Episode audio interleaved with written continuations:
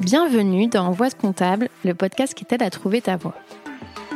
Je suis Julie Lagneau, experte comptable mémorialiste en quête de sens et j'accompagne les étudiants de la filière expertise comptable à prendre leur envol. Je parcours la France à la recherche d'anciens étudiants en comptabilité et nous retraçons ensemble leurs doutes, leurs échecs, leurs expériences et bien sûr leurs réussites. Aujourd'hui, ils sont experts comptables, commissaires aux comptes, DAF ou encore contrôleurs de gestion, parfois même professeurs ou entrepreneurs. À travers ces parcours inspirants, j'espère te montrer que non, en compta, il n'y a pas qu'une seule voie. Bonne écoute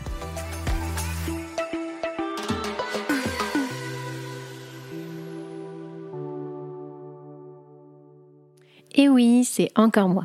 Juste un petit mot pour t'annoncer la grande nouvelle. J'ai écrit un livre aux éditions Vuibert qui s'appelle Réussir l'expertise comptable et qui condense mes six années d'expérience en tant qu'étudiante et jeune professionnelle du chiffre. Les 200 pages sont réparties en trois grands thèmes qui sont l'état d'esprit pour se dépasser personnellement et professionnellement, les révisions pour décrocher ses diplômes et enfin la vie professionnelle pour trouver la voie qui te correspond. Il est déjà disponible en librairie, sur la FNAC, sur Amazon, en format physique ou digital, donc si ça t'intéresse, je te mets le lien dans la description de l'épisode. Et maintenant, je te laisse en très bonne compagnie avec l'invité du jour.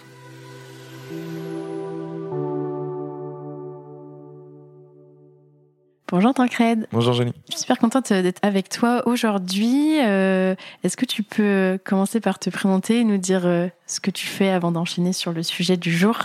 Oui, alors je suis Tancred de la Garandrie, je travaille au cabinet copilote expertise comptable. Et mon rôle au sein du cabinet, moi, c'est d'accompagner les créateurs et les repreneurs d'entreprise. Donc euh, c'est une mission que je fais maintenant déjà depuis trois ans. Et voilà, je m'épanouis dans le domaine. Donc. Et tu sais à peu près combien tu as accompagné de créateurs peut-être ou beaucoup? Je rencontre euh, à peu près euh, jusqu'à maintenant. Avant, je m'occupais que du site Grandville et Coutances, donc euh, deux sites sur quatre, et j'ai rencontré à peu près une cinquantaine par an. Donc là, c'est la première année où j'accompagne tous les sites, donc je pense que le chiffre va fortement augmenter.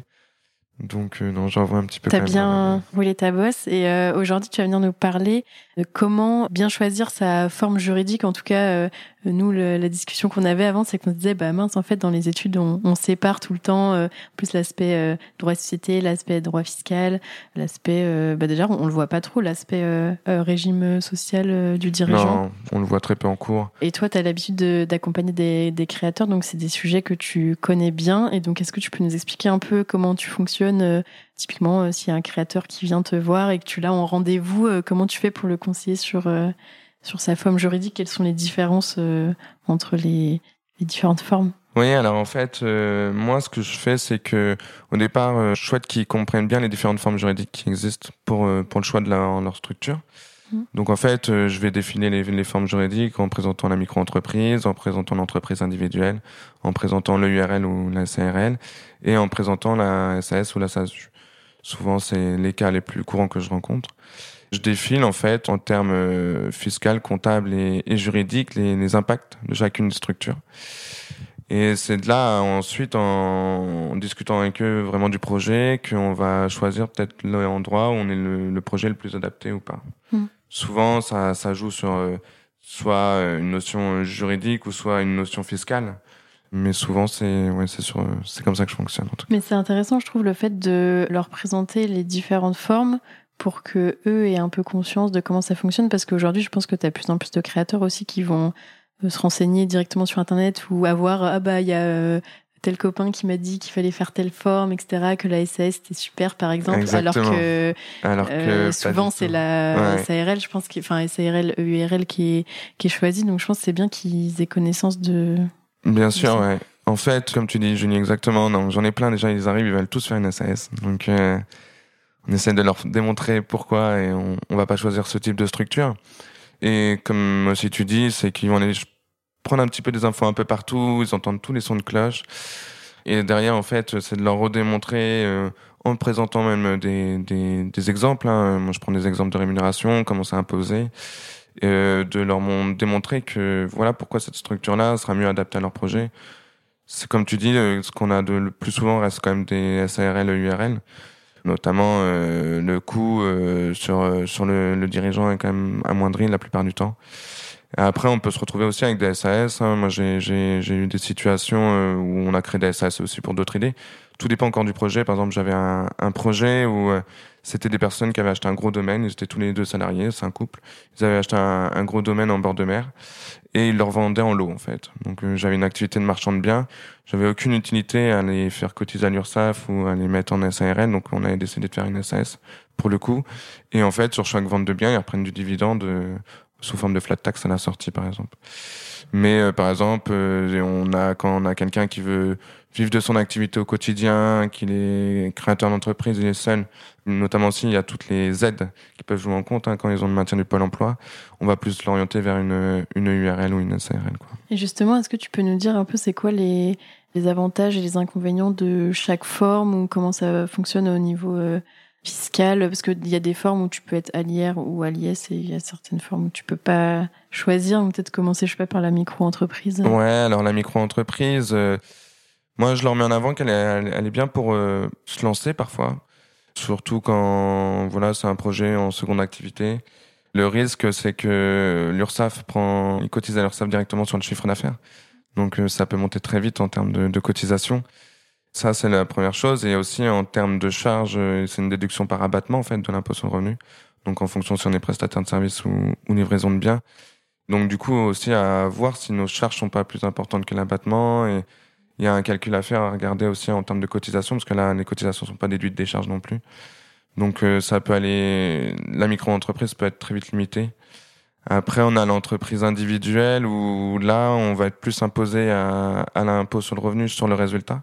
Donc là, on cotise directement à l'URSSAF sur le résultat euh, réalisé. Parce qu'on considère qu'en fait, le résultat, c'est la rémunération Exactement, du dirigeant. On considère que le résultat est la rémunération du dirigeant, donc euh, le dirigeant cotise sur son résultat euh, fait, et ce résultat est aussi imposable à l'impôt sur le revenu. C'est le résultat avant ou après cotisation, du coup, qu'elle a l'impôt Du coup, on a d'abord un résultat avant cotisation. Mmh. On calcule notre résultat avec cotisation, et c'est ce résultat avec cotisation qui est imposable mmh. à l'impôt sur le revenu.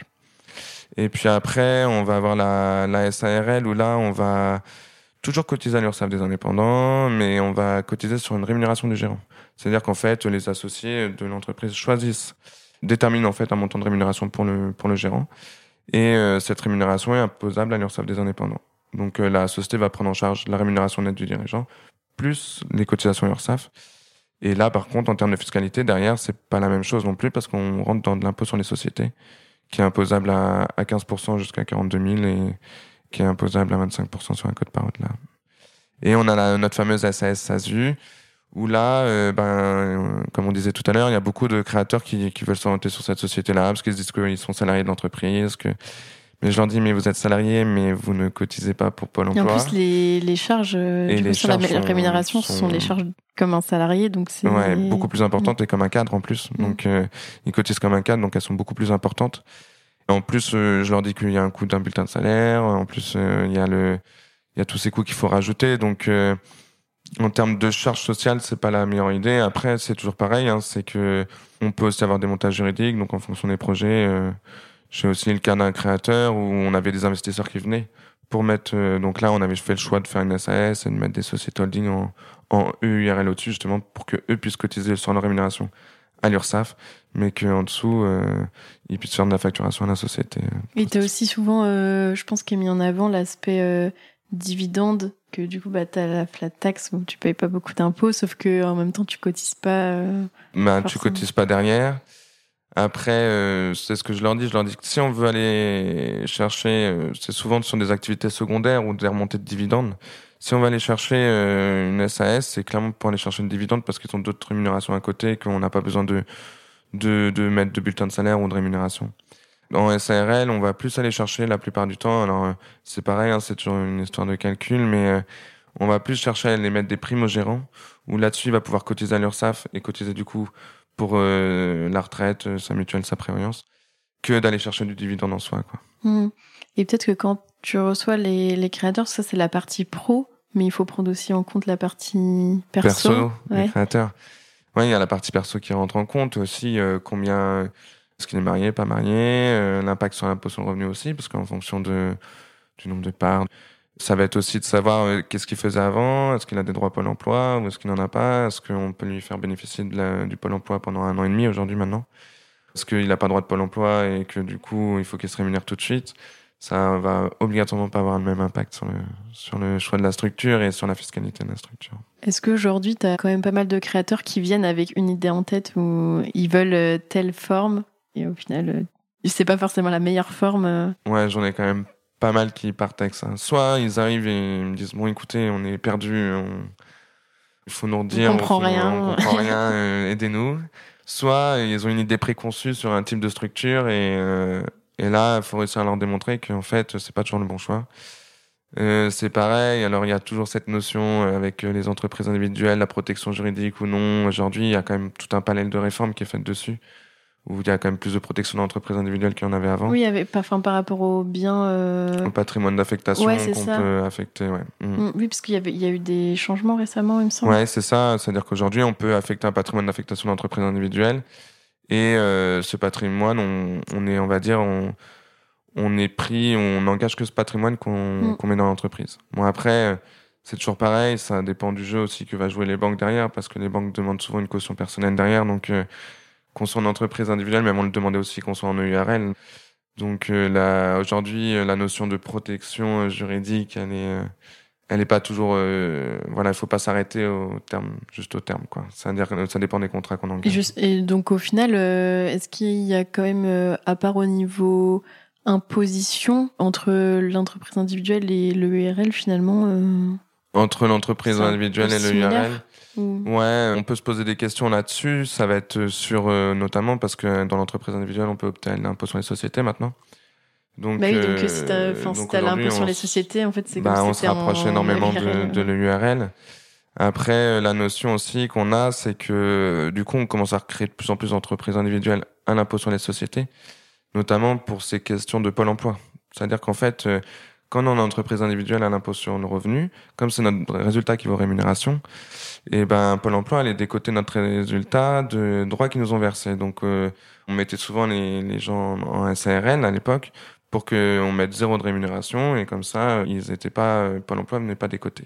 Oui, comme ça, tu, en fait, ils touchaient l'intégralité de, leur, de leurs euh, droits. de leurs indemnités, alors que sinon, ils, déduisent ce que tu que gagnes ce qu'on avec l'entreprise. en bénéfice Ouais. en entreprise individuelle.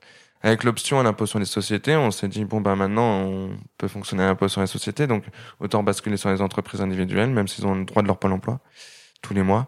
Ça a marché que très peu de temps parce qu'en fait Pôle Emploi maintenant nous retoque les dossiers, donc on est obligé de leur basculer aujourd'hui en, en SARL ou URL si on veut leur faire un maintien de Pôle Emploi pour pas qu'il y ait des cotes de fait sur leur Hmm. sur leur rémunération.